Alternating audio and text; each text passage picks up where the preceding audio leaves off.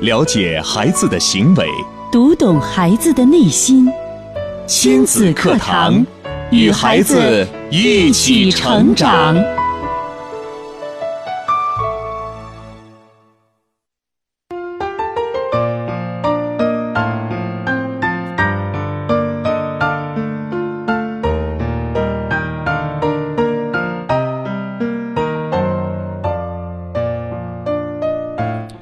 听亲子课堂，做智慧父母。我是主持人袁明阳，我是主持人吴化。首先进入今日关注。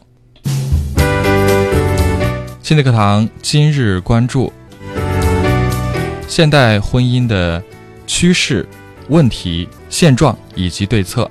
欢迎收听。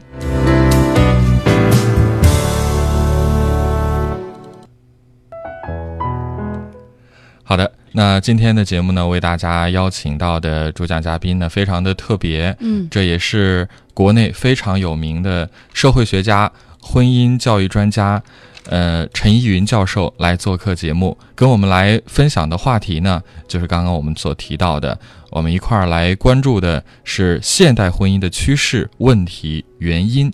以及对策。嗯，我记得前一段时间陈云老师也是来到郑州啊，为我们的亲子课堂的听友做了一场面对面的这样的讲座。是的，也是关于现代婚姻的那一场哈，我们有参加。嗯，今天可以有幸听到。特别荣幸。是的，呃，陈依云教授呢，他一生致力于研究婚姻家庭的问题啊、关系啊。嗯，他是中国婚姻家庭研究会的专家委员会的副主任，曾先后在中国社会科学院外国文学所、世界政治所、苏联东欧所社会学所工作，历任助理研究员、副研究员、研究员，曾任国外社会学的主编。应该说，他是一个非常有阅历的社会学家。嗯，呃，听到陈依云教授跟我们。来分享的这些呃社会上的一些社会学的问题，包括我们非常关注的婚姻家庭问题，相信对大家一定非常有帮助。是的，那也邀请啊听节目的听众朋友，在听节目的过程当中，您有什么样的感受？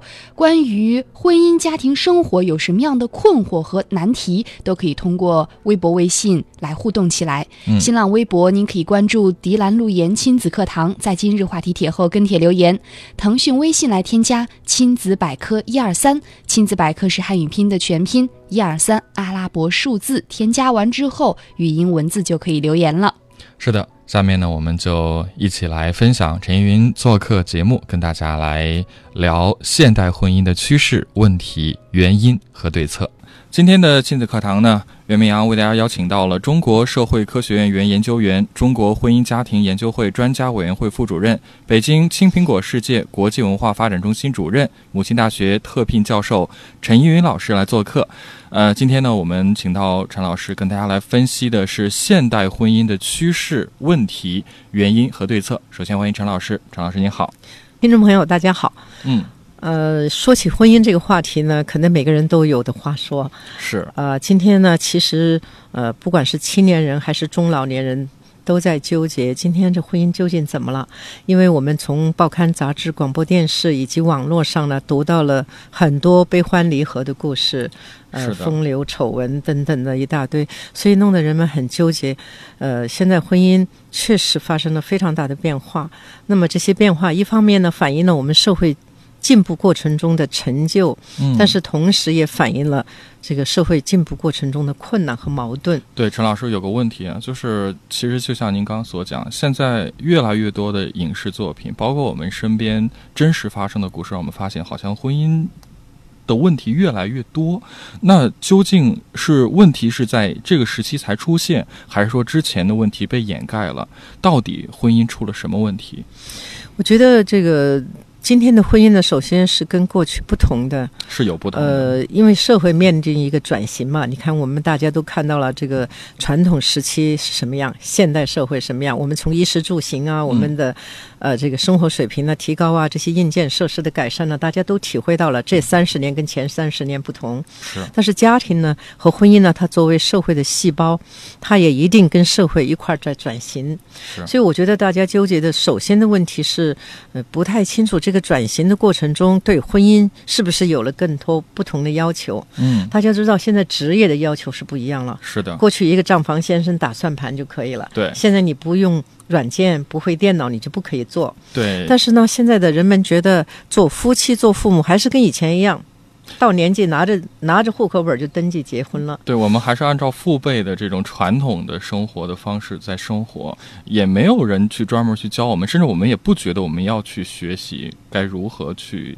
呃，在婚姻当中跟另一半相处啊，出现问题怎么去解决，好像没有这方面很专业的东西。其实我们现在的生活跟父辈是不一样了，是因为曾经像我们的爷爷奶奶或者父母这一辈，他们结婚基本上能够从一而终、白头偕老。对，呃，把婚姻进行到底，原因是因为三十年前和三十年后的今天根本不同的社会。那个时候可以说，一对夫妻结婚有几条外在的纽带在约束着夫妻，嗯无论是他自由选的也好，组织分配的也好，嗯父母包办的也好。我们看到的绝大多数是走到底的，原因是那个时候第一经济条件，经济条件，经济是基础啊。嗯那个时候一个人挣多少钱呀？几十块钱，农民挣工分儿。嗯结了婚以后，两口子必须相依为命，同甘共苦，谁也离不开谁。哦，对，所以钱少以后，我们都知道说这个，在一个那个时候，我们唱的歌是“寒窑虽破，能避风雨，夫妻恩爱苦也甜”，哦是不是？所以经济这条纽带就牢牢的约束着夫妻。可以说，我们那个时候的婚姻叫做经济合作社。经济合作社对，就是以经济为纽带，紧紧的把两个人绑在了一起。对呀、一个绳上两个蚂蚱，谁也跑不远。嗯，对那么没有钱，你想在外边能做什么？像我那时候跟我先生结婚的时候，一个人挣五十四块，大学毕业生最高工资一百零八块，拿回家上有老下有小，还有弟弟妹妹上学。你说我先生口袋里经常是几毛钱出去，嗯你说一个男人口袋里几毛钱，他能在外边搞什么名堂？他能玩什么花样？我们北京话叫做有贼心也没有贼胆，主要是没有贼钱，对不对？所以大家就理解那个时候的婚姻为什么。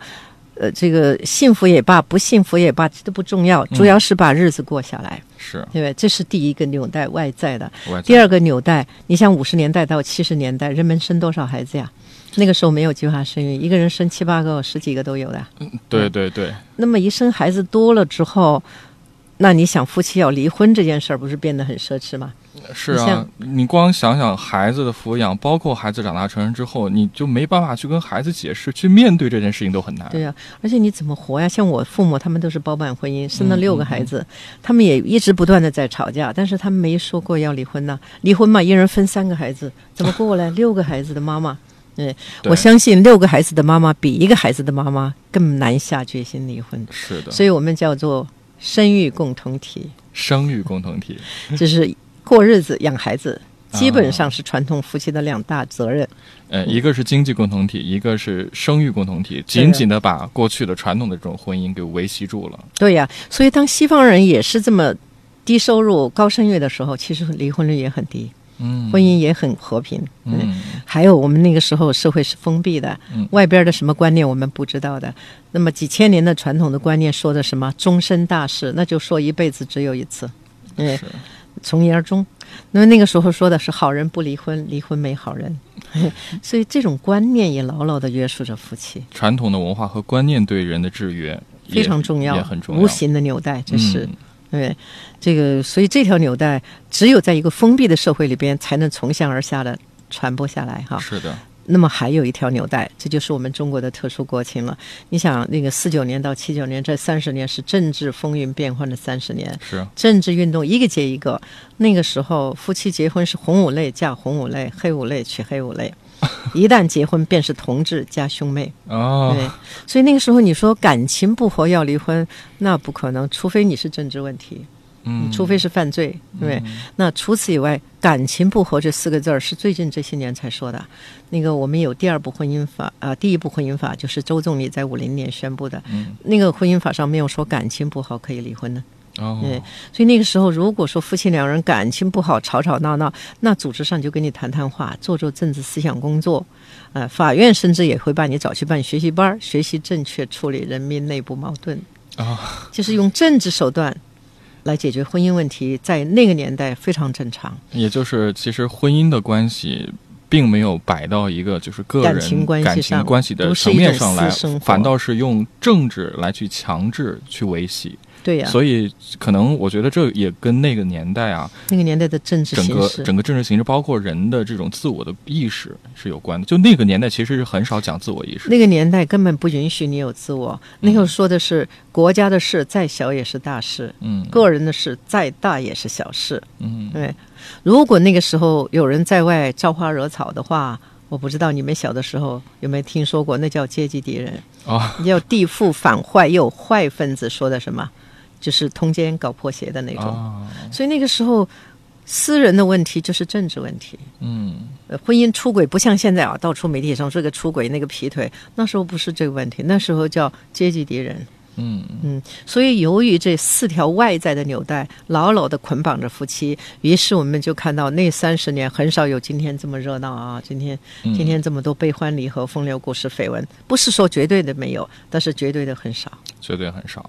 那刚刚陈老师跟我们从这个整个历史的背景啊、大环境啊，跟我们来分析了，到底为什么在过去人们的这个婚姻呢关系能够达到如此稳固，很少有这三十年这种变化。那到底这三十年发生了哪些变化？对呀、不是说那个时候的婚姻比现在幸福啊，也不是说那个时候人们的觉悟多高。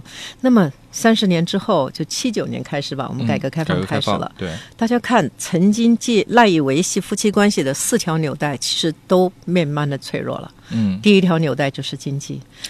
现在我们挣多少钱呀？挣的越来越多了，有没有几十块的？几百块大概都没有了吧？是是几千、几万、几十万的有了。那就是说，夫妻之间谁也离得开谁了。也就是说，呃，经济的束缚已经不在了。我离开了，谁离开了谁，我都能过得下去。对对，男人有小金库，女人有私房钱。嗯，对不对？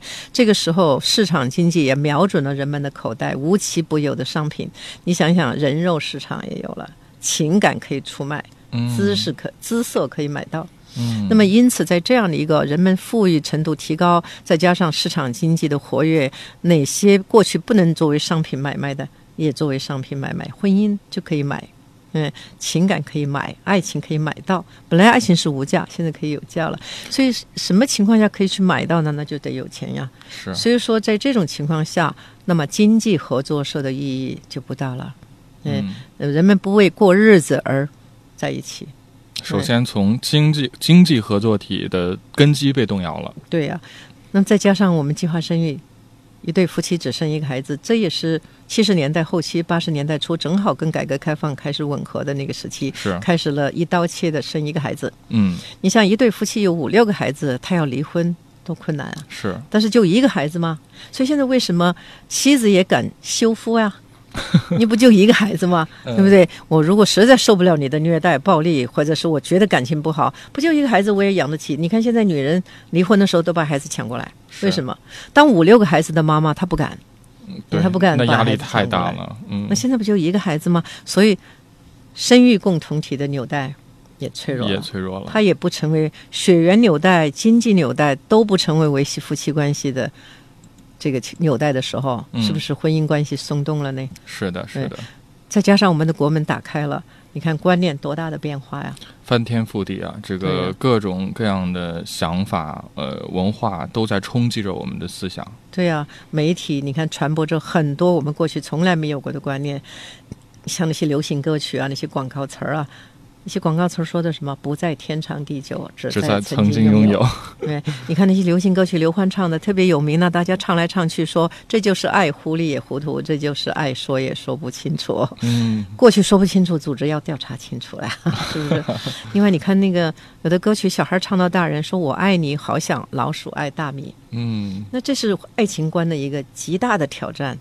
嗯，那爱情观像老鼠爱大米似的，大家想它能稳定吗？它能长久吗？是，所以，所有这些个意识形态观念的改变，这条无形的纽带也崩溃了。嗯，那么再加上呢，政治运动停下来，这是咱们那个七八年党的三中全会就正式决定了，以大规模的经济建设为群众中心运，动停下来了，嗯嗯，转向经济建设，所以人们不再觉得你的私生活问题是政治问题，我们才有了“私生活”三个字的这样的一个享受。嗯，过去谁说是私生活呀？对不对？那你家里的一点事儿都跟政治牵连，嗯那现在没有了。现在一个当官的如果不是贪污受贿，他只是一个私生活问题的话，那叫隐私问题，不予追究。当然，最近纪检委又提出来通奸这个概念了，但是它不是一个法律用意，它只是一个道德判断，嗯，对不对？所以今天的政治形势没那么严峻，经济的宽松，生孩子的减少，那么外来的文化的冲击，还有我们商品经济本身也是旧的不去，新的不来，喜新厌旧，弃旧图新。所以曾经那四条传统的纽带都松绑。不再靠外在的纽带来维系维系婚姻，我不知道听众朋友有没有想过，我们的婚姻究竟发生了什么变化？我们七九年之后改革开放了，发生了什么情况，使得婚姻不再像过去这么稳定呢？嗯，因为过去的婚姻靠外在纽带来维持的时代已经过去了。那现在的婚姻，它不再是经济合作社、生育共同体了，它一定不可能是了。我们不可能让夫妻回去再生十个八个孩子了，我们也不可能让你回去再挣三五十块钱，让你什么自由都没有了，这不可能了。是的。那时代进步到了今天，婚姻是什么？那就是现在人们找。婚外遇也好，这个夫妻打架也好，说的都是四个字儿：感情不和。嗯，那就是说，婚姻维系的纽带从外部显然转进了内部。感情好不好是两个人之间的判断呢，是跟外在的条件没有关系的，是吧？那么情感它不是感觉哦，它包括心理和谐、文化的匹配、性生活的和谐。所以人们现在追求的婚姻不再是过日子、养孩子，那它首先是心理和谐呀。现在人们的经历的职场压力都很大，而且人们。这个人与人之间的关系都比较疏远了，没有以前那么密切了。那人总需要有一个放松神经、减轻压力、补偿心理能量的这样的一个场所，哪里去？那就是亲密关系。嗯，所以现在人们对婚姻其实悄然的提高了对婚姻的心理的期待。嗯，有的人就说了：“哎呀，回家心情不舒畅，很烦，在外边就够烦，回家再接着烦。”有的人对这个婚姻就会失望。尽管也生孩子了，也能过日子了，但是呢，他不能做到一个心理急救站、温馨的港湾、沙漠的绿洲、一个冷酷世界的避风港。所以大家看到，现在人们对婚姻其实是这样高的要求。其实这种要求比过去是高了，高多了，高多了。那过去谁说什么心理啊？能过日子、养孩子不就行了吗？那现在两个人还得进行心理按摩、心理安抚，还得心理释放。对我们看到很多人就是说，呃，夫妻要离婚。第一个条件就是性格不合，对，就感觉不感觉不对路，对，两个人话不投机半句多，回家再吵架，你说烦不烦？所以有的人说，与其这么烦，我在单位就够烦，回家再接着烦，那我宁愿不要这个家。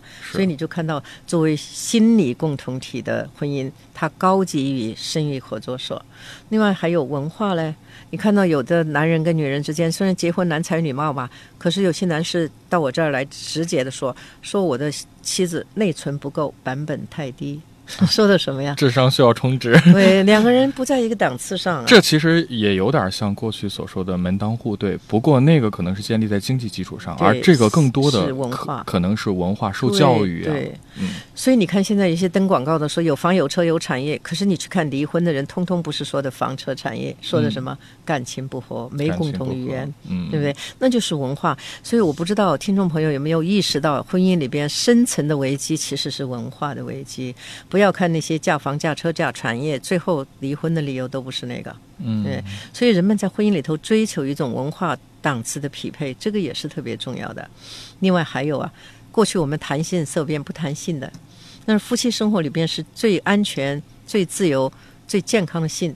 现在人们敢于谈了，现在哪个媒体不谈性啊？是。于是现在有些夫妻，包括中年夫妻，因为性生活不和谐，照样去离婚。嗯，对，我们的法律规定，夫妻分居两年以上视为感情不和，那就是说夫妻没有正常的性关系，也是很苦恼人的。法律上首先也认可这个原因，当然了，嗯，那有的人就跟法官去讲。说我们夫妻分居一年了，感情不和，要离婚。那个法官自己还没有结婚呢，还真不知怎么调解，是不是？我不知道哈。我们呃，听众朋友里边有做老总的，或者有做什么书记的。如果你的员工、你的职工来跟你说夫妻两人感情不和，我不知道这个老总、书记该给他说点什么。你总不能说，哎，这点事儿忍了吧，凑合吧。嗯。所以大家看到。今天的婚姻不再是经济合作社、生育共同体，不可能是了。那么它是什么？它是心理、文化、情感、性生活的群体。大家看它多么高级，它多么进步，但是它多么容易脆弱。为什么脆弱？因为没有人受过这方面的教育。对，没有提供过这方面的训练。我们还是一个生育合作社的社员的水平，就去承担一个现代心理共同体的任务，真的很多人不胜任。嗯，我不认为那些个花了大钱去结婚的，他们难道三年五年就愿意自己那个钱打水漂了吗？当然不是，是他们说的是要永远在一起才结婚。但是为什么不能永远？因为他们真的不知道经营现代的婚姻跟过去有什么不一样。嗯，所以社会学家总是在说，社会转型期婚姻过渡时，无非是告诉我们，终于到了今天，婚姻家庭不再无师自通，是需要学习的学问。最权威的心理学理论，最实用的亲子教育方法，尽在以心理学为基础的亲子教育节目《亲子课堂》。让父母轻松读懂孩子的说明书。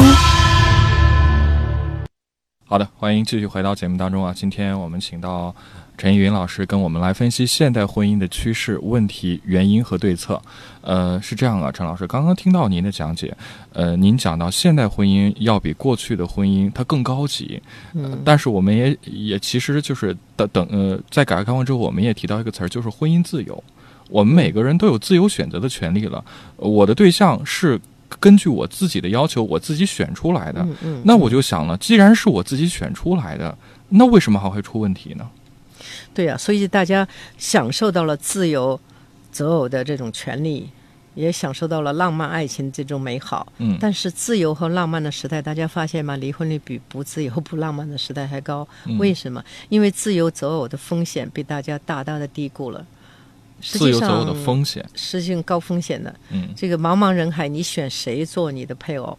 对，假如你十八岁开始选，你选到二十八岁结婚，那就是典型的晚婚了吧？你可以在十个、八个、三个、五个里边淘汰选择。嗯，你可以在当地选，可以在外地选，你还可以在网上选，你可以在外国选，是，对不对？那很自由了。但是你知道有一个非常严峻的现实，就是无论你怎么认真的选，你不可能穷尽你的候选人，你没有办法选到一个最优秀的人去结婚，这就是一个严峻的现实。嗯，对这个，所以海尔空调有一句广告词儿叫做“没有最好，只有更好”。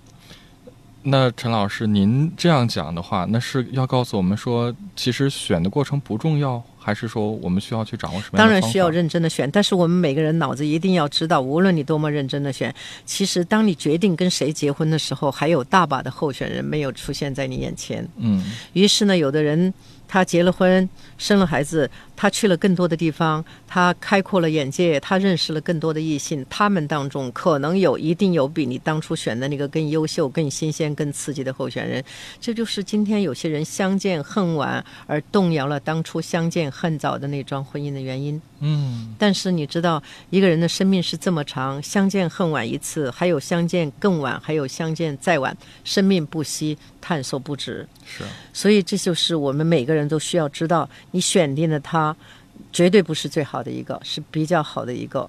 那么怎样去保持你当初的那个婚姻，而不去受到相见恨晚的人的挑战呢？这就是今天很多人没有能够去面对这个挑战，所以第三者、第四者、第八者。生命是这么长出现，所以这是一个机会的风险。嗯我记得那个英国的一个作家，诺贝尔奖的得主叫肖伯纳，嗯英国的一个剧作家，他就说了，他说当你和谁结婚的时候，世界上可能有两万人适合做你的配偶，对，就是说有一个概率的，嗯，就看你有机会遇到谁。实际上，我们跟谁结婚，什么决定呢？你有什么机会遇到什么人，是的对，不对？但是你不能穷尽你的机会，这就是非常的令人纠结。嗯因为你一定要意识到，后面可能还有更好的机会，除非你等到八十岁，你相见更晚的最晚的那个人去结婚，这是不可能的。是，因为爱情、婚姻、性、生育都要在生命早期去完成的事情。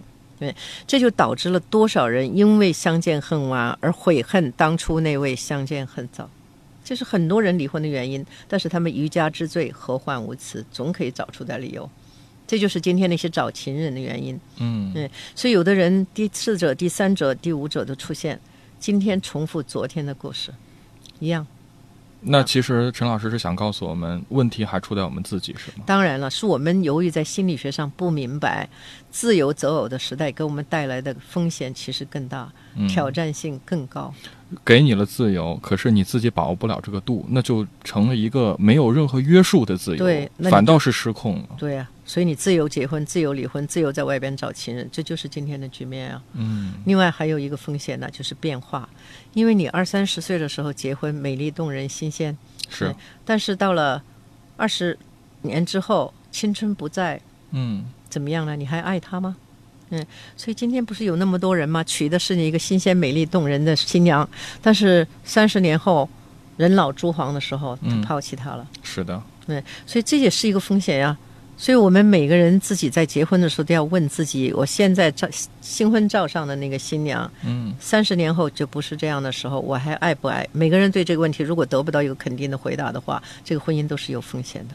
嗯，今天不是吗？今天好多中老年的离婚看到了吗？对对，所以有些人找个第三者，不就是比当初的，就是比现在的那个新娘要新鲜、美丽、动人吗？可问题，可是我听陈老师您的问题，好像这说的更多是男人的问题啊。其实女人也同样有这样的问题，不过男人更容易有，因为自古以来男人的文化就是男人可以寻花问柳，女人要守贞洁，是，所以女人在这方面相对问题会少一些。嗯但是女人何尝也不存在这样的心理？嗯，是啊，谁都希望自己的另另一半对啊，更加年轻啊、漂亮啊英俊潇洒呀。所以啊，不过呢，女人因为受到比如孩子的拖累啊，嗯啊，这个传统观念的约束呀，她们更不像男人这么潇洒走出去，是这样的原因。嗯，当然，今天女人其实有好多很开放，也同样走出去，是一样的，一样。所以说，这种这是一方面。另外，浪漫的爱情你也是有高风险的。嗯，其实我们现在都在享受浪漫啊，花前月下呀，婚纱礼服呀，化妆美容啊，音乐服饰啊，大家看到去很浪漫。是，嗯但是浪漫爱情里边有很多非理性，你比如说本能性，嗯，主观性，嗯还有虚幻性，这都不可避免的存在于浪漫激情里边。本能性怎么讲？我不知道，听众朋友里边有好多人正在堕入情网哈。嗯这个太多的人以为堕入情网就是爱情，其实堕入情网啊，很大程度上是性动机的推动。没有性动机的人不会堕入情网。妈妈爱儿子爱到什么程度，能不能跟儿子堕入情网？基本上不会。嗯堕入情网基本上是两个在性活跃期的青年男女，或者是中年男女。也就是说，您认为这个最初的这种热恋呀、包括坠入情网这件事情本身，它是性的驱使，而并非是跟爱情没有太多的关系，其实是这样的，嗯它就是性。当然，没有性动机的人也不可能去谈恋爱。对，但是仅仅有性的动机就决定两个人的婚姻的话，就是太危险，因为性本能它是招之即来，呼之即去，一旦满足即告消失的。是的，婚姻它要天长地久，而且我还告诉听众朋友，就是婚姻不是性的天堂，爱情不是性的游乐场。嗯对，今天无处不谈性的时候，人们就把性夸张到了很高的程度上去，于是忽略了这个性爱只是爱情的一个部分，嗯，而情爱其实是更重要的。而且这个夫妻在一起啊，性当然很重要，但是它不是婚姻的全部。对，夫妻从相识到相知、相爱、相伴、相守，从友情到爱情到亲情到恩情，那不是一个性可以涵盖的。我相信今天有好多人同居也好，然后去结婚，有的奉子成婚，我觉得那就不是爱情为基础的婚姻，是那是以性为基础的婚姻。嗯，但是大家想，在性的方面能够满足你的本能需求的，真的不止一个人。嗯这就是为什么说性伙伴的关系升级为婚姻就太危险，因为性伙伴你什么地方都可以找到，嗯，所以今天的婚姻真的有的人就把它就是等同于就是性关系，所以你看现在人是大学生，嗯，他们谈恋爱谈恋爱不谈了，直奔主题嗯。同居，到底是为了解决性问题，还是为了解决爱情呢、嗯。我相信相当一部分人没有解决爱情。当然，有了性的这种冲动欲望，在进一步的深入了解、决定爱情的深刻的文化的精神的内容之后，才可以超越性。所以，夫妻关系它本身，爱情关系和夫妻关系，它是超越了性，它长久于性，它丰富于性。如果没有这样的认识，就以为性就是一切的话，这就是今天婚姻短命的原因。因为性关系、肉体关系来维持的婚姻，它非常短暂。嗯这也是现代人的一个误区。对呀、你看多少夫妻他们其实有合法的性关系，他为什么在婚外又去打野食啊？嗯又去找一个性伴儿啊？就是因为性从本能上来说，它是求新求变的。嗯所以说，这种这种非理性的性本能，就导致了多少性伙伴儿成为婚姻关系，所以它不能长久。嗯，那另外呢，就是还有本还有主观性，因为谈恋爱的人感觉都非常好啊。对我不知道你谈过恋爱没有啊？呃，当然了都，结婚了啊，嗯嗯，谈恋爱的感觉什么呀？天空都特别蔚蓝，阳光都特别灿烂哈，对，一切的花香鸟语、日月星辰，都因为两个人而充满了魅力。是，但是呢，这种感觉来自哪里？这个心理学家极好的试验说夫夫妻啊，这个恋人呢，花前月下拥抱接吻，刺激你的大脑分泌一种化学元素，嗯，多巴胺嘛叫做多巴胺，对吧？那个就是让你快乐的东西。那个心理学家把它称为叫什么爱情吗啡。嗯，其实我们谈恋爱的感觉来自哪里？来自那个爱情吗啡大量的释放的时候，你跟常人的感觉都不一样。对，所以还有句话说，是所谓谈恋爱，其实就是被爱情冲昏了头脑。为什么说冲昏了头脑？就是总要回归到理智的。失去理性嘛，嗯就是谈恋爱的人是没有什么理性的，嗯，因为那种感觉它不是感性的东西，是吧？但是我们的大脑释放这种快乐元素的机制，它是逐渐衰减的，就不可能一直维持，不可。能一直维持，除非又有新的刺激源。嗯，对你跟同一个人谈恋爱下去，慢慢慢慢，这种感觉荡然无存。所以手机那个电视剧才说到左手握右手啦，什么心理疲劳、审美疲劳，这是绝对的。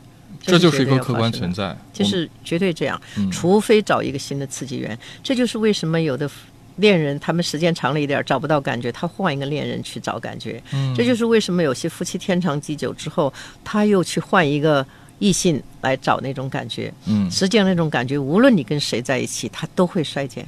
嗯也都会衰减，所以这也是一个主观感觉。这种感觉有极大的魔力，它常常使一对不般配的男女感觉好极了，结成了婚姻。嗯，所以有的人去找情人，实际上去找另外一种感觉，嗯嗯，重新找回那种新鲜感。嗯，再加上呢，浪漫激情还有虚幻性呢。我们虚幻性以前就说情人眼里出西施哈，因为谈恋爱的时候，两个人都是因为每个人是双面人嘛，一边是这样，一边是这样。会把最好的一面展示给给对方方，对他其实就也也不易发觉，甚至说也像刚刚陈老师讲的，多巴胺的分泌，它其实已经忽略了这些所谓的缺点。对，尤其是我们现在生活节奏很快，我们没有那么多时间去谈恋爱，嗯有些人匆匆忙忙就结婚，就建立在一个光明面的上面结婚。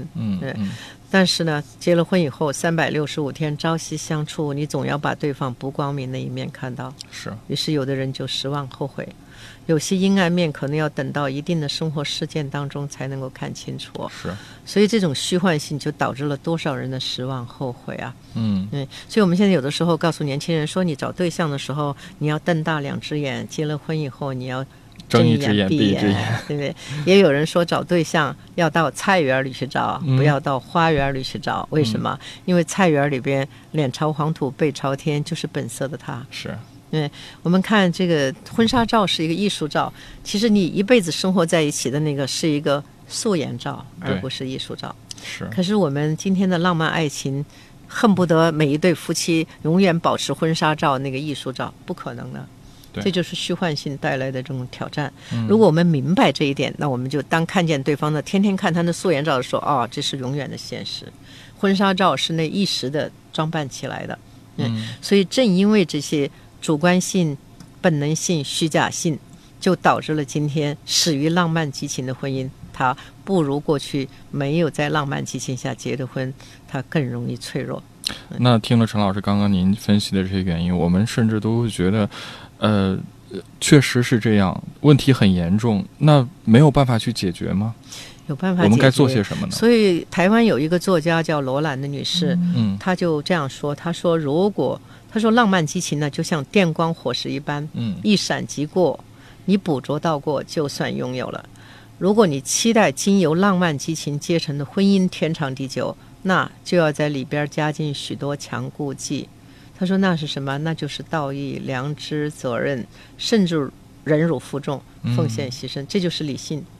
如果浪漫激情是非理性的话，那我们要加进这些理性的元素，才能够长久。所以你去问那些银婚、金婚的夫妻，其实他们都不是在非理性的轨道上运行的，他们是以理性去替代了非理性的结果。嗯对，罗兰女士还说：“她说，如果浪漫激情只是短暂的激情的话，那么夫妻之情一定是另外一种。”她说：“夫妻之情是什么？”她说：“夫妻之情呢，是两个人同船共渡，便是缘分的信念。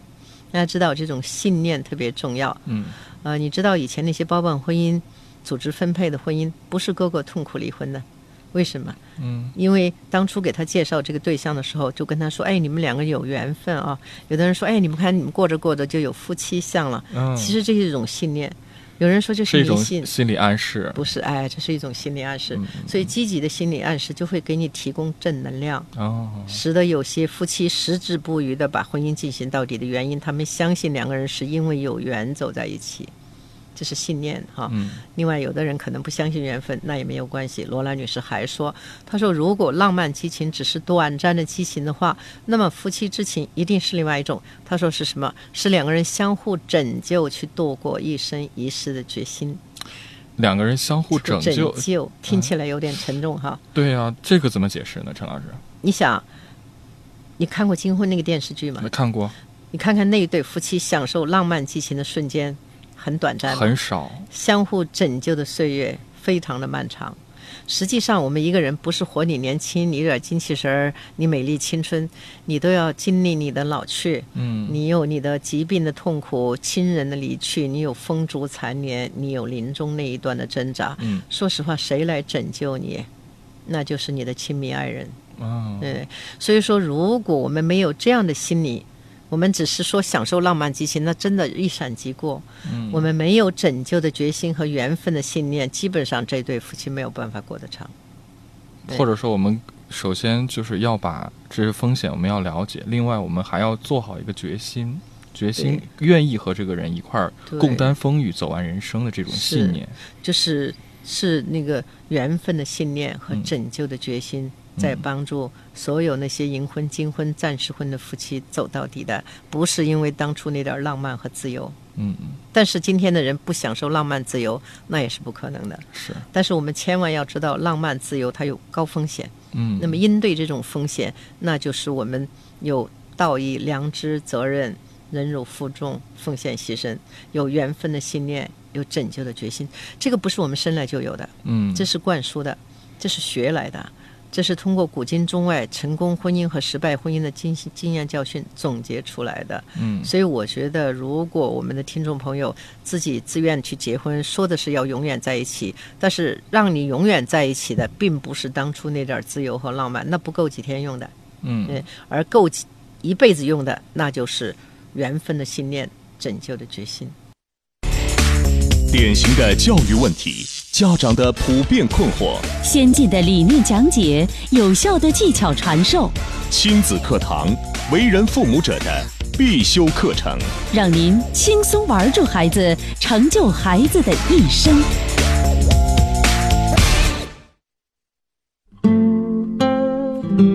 好的，九点四十二分，欢迎继续回到正在直播的亲子课堂。今天的亲子课堂呢，为大家送上的呢是，呃，我们专访陈云教授的录音。陈云教授呢，跟我们来分析和解读现代婚姻的趋势、问题、原因和对策。嗯，刚才我们已经听到陈云老师来讲解趋势，还有呃，应该是问题。面对的问题，包括是原因，嗯我们都听到了很多。那其实大家呃了解到这些之后，可能会将我们之前零散的对婚姻的一些现状啊、一些情况啊的这些零散的一些思维啊，终于可以梳理起来，有一个比较系统的这样的一个呈现了。嗯那大家肯定还会想，那我现在了解到这些之后，我到底具体应该怎么做？嗯呃，不知道陈老师能不能给大家一些帮助呢？嗯，没关系，今天的节目当中呢，陈老师也会就刚刚他所提到这些问题啊，给大家一些建议。嗯呃，相信对大家的这个婚姻啊，一定是非常有帮助的。在这儿也欢迎大家有问题，或者听到今天的节目，你有什么样的感受，也可以跟我们来互动一下。是的，新浪微博是迪兰路言亲子课堂，腾讯微信添加亲子百科一二三，亲子百科是汉语拼的全拼，一二三阿拉伯数字。嗯我相信大家在听完陈云老师的解析之后，应该有很多自己的一些想法。对，咖啡加糖就说呀，这个听老师讲的有种茅塞顿开的感觉，让我更清楚地理解了人生、生理、心理课方面的驱动和变化，能够更好的明白珍惜彼此的感情生活，让婚姻家庭越走越远。感谢老师，感谢亲子课堂。嗯，好，那我们要继续来聆听了。陈云老师要继续介绍，呃，与今天主题相关的内容，大家不要走开，继续收听。好的欢迎继续回到正在为您播出的亲子课堂。今天呢，陈老师为大家带来现代婚姻的趋势、问题、原因和对策。呃，听到刚刚陈老师的这个讲解，我想我们可能更加深刻的认识到，爱情和婚姻真的不像我们想象的那些片面的激情啊，呃，荷尔蒙的呃萌发呀等等这些，因为这些都是很短暂的，更需要的是粘合剂，像您刚刚提到的这个呃缘分的信念信念呀，拯救的决心，拯救的决心啊。那到底为什么我们的婚姻在现在跟之前有了这么大的变化？呃，到底它的原因源源自于哪里呢？其实我们刚才讲了两方面，一个是社会转型期婚姻过渡时从传统走向现代，嗯一个是讲这个心理学上告诉我们，自由择偶和浪漫的外情爱情，它根本就不是婚姻成功的保证，嗯因为它是非理性的。嗯那另外还有大家意识到吗？这三十年我们的环境翻天覆地的变化，是那这些环境我不是讲的自然环境，讲的市场经济的环境，社会给我们带来了太多的挑战了。你比如说经济，嗯嗯现在你们发现了吗？有好多夫妻是穷日子过来了，富日子过不去。对有这种说法，那个穷的时候两个人相依为命，同甘共苦；富了之后劳燕分飞。是我想太多了，太多了。对那经济环境拷问着我们的婚姻的承受能力和我们个人的素质。嗯对另外呢，居住环境的改变，我们过去住什么房子呀？我不知道你们河南住什么房啊？我跟我先生结婚的时候是十四家人住个大杂院儿，哇那个时候金屋藏娇可能吗？嗯不可能那个社会监督控制很容易做到。嗯，很多一道，所以居住环境现在不行了。现在绝大多数人，城市居民都搬进了高层单元楼房，连对面邻居是谁可能都不知道，都不知道，家家户户敲门之声相闻，关关门闭门锁户的，相往来，对对不对？于是呢，就是这种隐私化的城市居住空间里边才容易藏污纳垢呢。嗯所以你看，这个出轨的问题啊，通奸的问题啊，暴力的问题，好多是发生在隐私环境里边。打老婆不会在大街上去打，对对不对？你比如找情人，他不会在公园里去找，或者嗯大街上去找，不需要了。现在我们都做到很隐私的环境，所以这就是我们这三十年来看到我们的环境给我们带来多少的变化。那这个经济挣钱多了，或者我们居住环境的改善，哪一个不是改革开放给我们带来好处啊？嗯但是哪一个好处不对婚姻家庭提出了直接的挑战呀？隐私生活受到很大挑战。是另外，大家意识到没有？还有人口环境的变改改变呢。我们现在比过去活得长。第五次人口普查，我们北京的人均寿命预期寿命已经达到了七十五岁以上。嗯刚解放的时候，我们的平均寿命是五十来岁。嗯那个时候，一对夫妻要生好几个孩子，最小的孩子还没长大呢，有一方就因病故去，是倒也省事儿，你不用离婚，对不对？你还没来得及讨厌他，他就走了。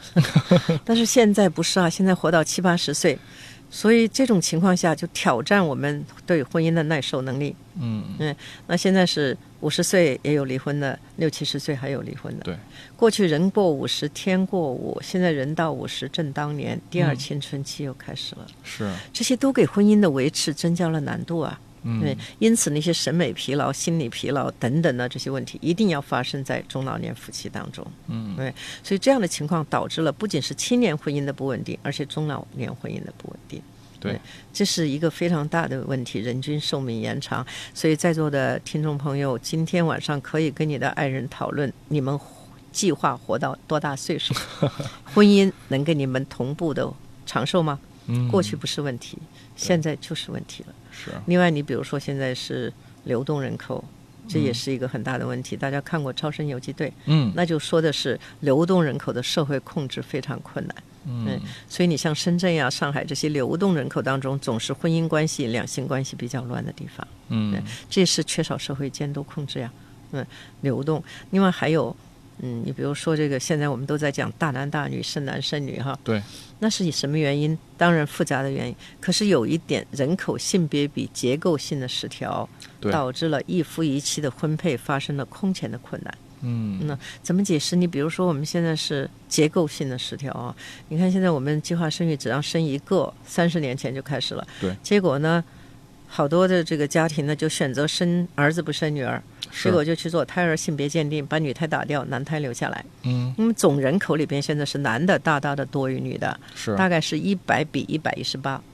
那从理论上说，一百一十八个男人里头有十八个男人找不到对象，嗯。那这些男人呢又分布在较低的层次上。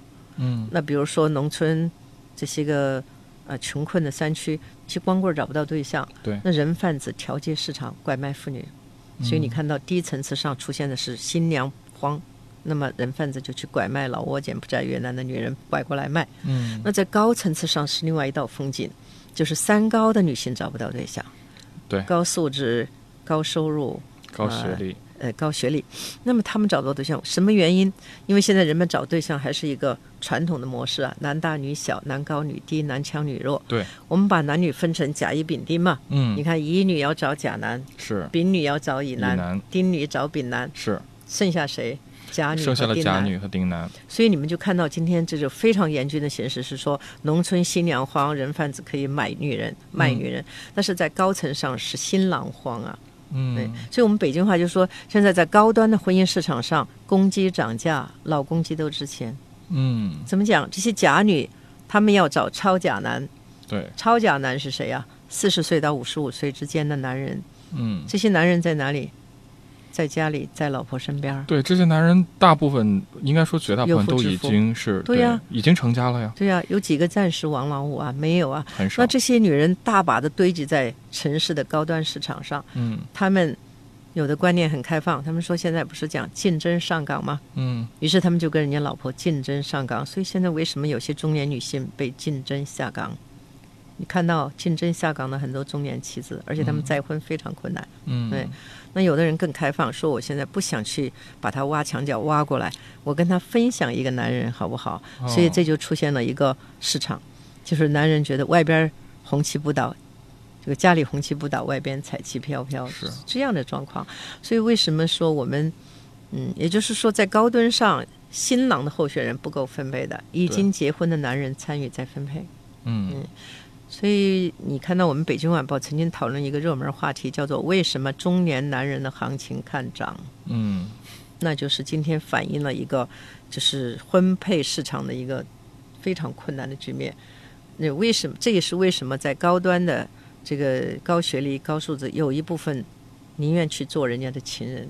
嗯有些情人他不都是一些打工妹之类的，他都是比较有素质的。是所以现在小三儿转正的情况呢，又被媒体热炒。嗯所以今天实际上充当着小三呢，有的人不一定就是道德问题，因为他们也是七情六欲正常的女人，他们也希望能够有异性之间的关系。嗯那事实证明说，他们要找的那一层丈夫很稀少，于是呢，他们就傍在别人的丈夫身上。这种现象，它反映了人口危机。嗯人口危机，所以这也是一个方面的问题。等等呢，这些人口因素也是我们这三十年来看到的一个非常重要的因素，它不完全是从道德上可以解决的。是嗯，那另外你比如说还有市场经济的价值观念嘛，旧的不去，新的不来，我们买东西都是这样的，嗯是不是？改朝换代的衣着呀、用品啊，那么。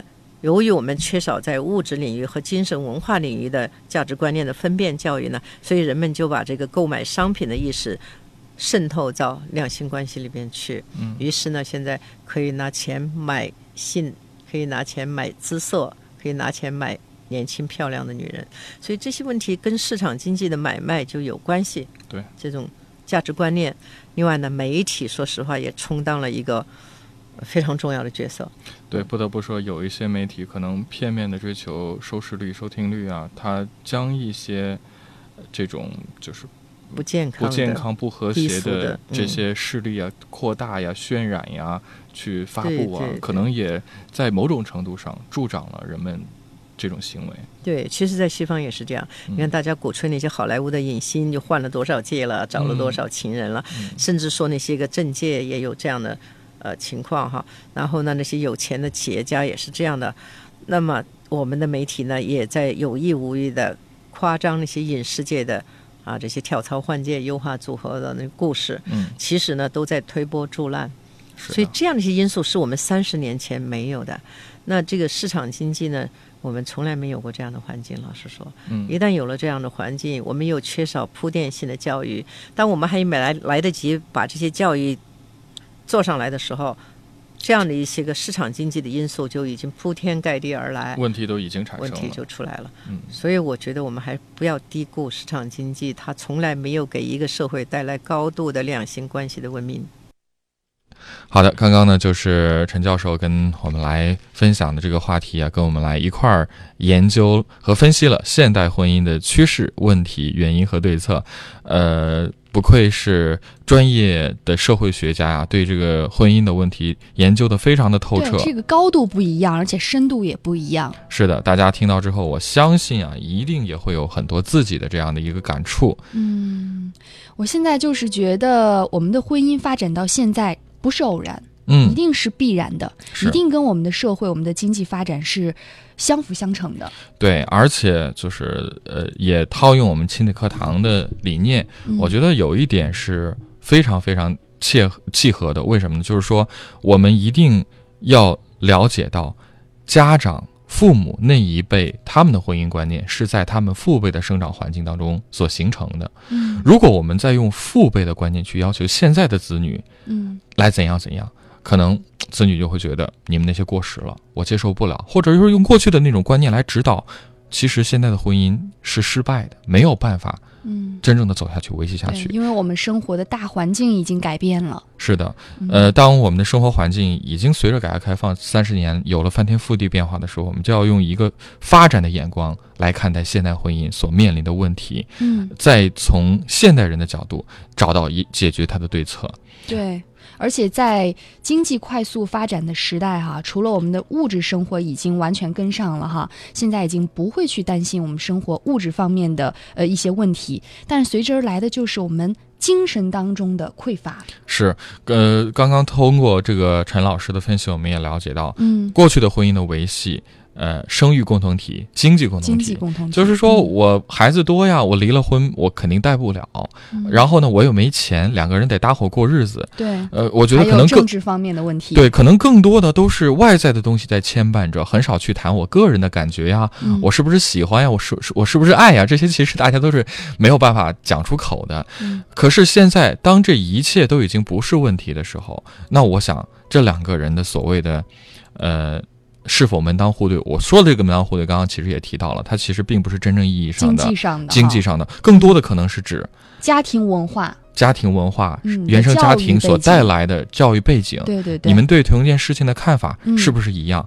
而且就是，我觉得这个问题大家也会比较关心，就是那所谓的现在的门当户对，我们该怎么去发现、去了解、去跟一个呃，比如说我们想处对象的人，嗯在短时间内就让我们能够了解到嗯我们是不是真的般配呢？嗯陈老师其实也给了我们答案，那就是还是要去谈。嗯多见面、多接触，呃，而且我们要善于去发现问题。有些小小的事情，我们会觉得它是一件小事儿，不影响原则，嗯但殊不知它可能就是家庭文化所造成的不同的理解。嗯还有就是要看对方的父母是什么样子的。对对对，如果这些问题我们啊、比如说。我们觉得它是没没问题，不影响我们结婚呀。嗯但它恰恰是文化的问题的话，这有可能就会给两个人的婚姻埋下了祸根。我们今天的主题分享啊，就到这儿。那最后呢，也来跟我们说一说第五届十佳栏目的评选的活动。是的，郑州电台第五届十佳栏目评选的活动已经全面展开了。那在这儿呢，也特别的向亲子课堂的各位热心听众发出呼吁和邀请。亲子课堂，呃，需要你来为我们点赞，为我们来支持和投票了。嗯呃，您现在可以登录郑州广播在线，在我们的十佳栏目投票的专区为我们来投票。另外呢，在我们的微信平台上，如只要您关注我们的微信号“亲子百科一二三”的话，我们在每天的微信里头都会有这一条投票的信息。嗯呃，您直接按照投票信息上的具体的投票方法来操作就可以了。嗯一定要注意最后一句话呀，就是我们是不会告诉你，其实每天都可以投的。是，呃，而且就是今天的微信里边这一条投票微信里，我们还为大家准备了一份可能大家意想不到的惊喜，就是我们特别为这次十佳栏目的投票还拍摄了一支小小的宣传片。嗯这个宣传片呢，我们应该说是举整个栏目组之力，嗯在很短的时间内完成了构思、剧本的编纂，包括实地的拍摄以及后期的剪辑。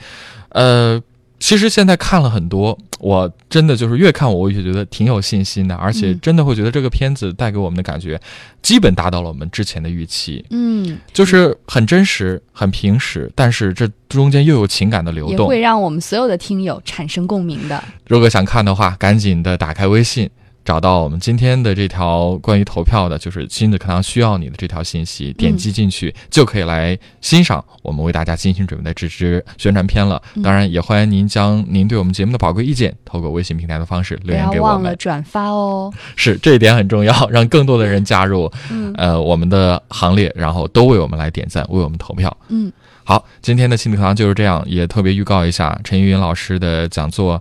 呃，节目呢其实还有两期，呃，另外一期也是录制，但是在下周二的时候，陈云老师会亲自做客直播间来做一期直播的节目。如果您真的有婚姻家庭，呃，包括青少年教育的一些具体的问题的话，您现在就可以构思一下，想一想，在下周二的时候不要错过我们的节目了。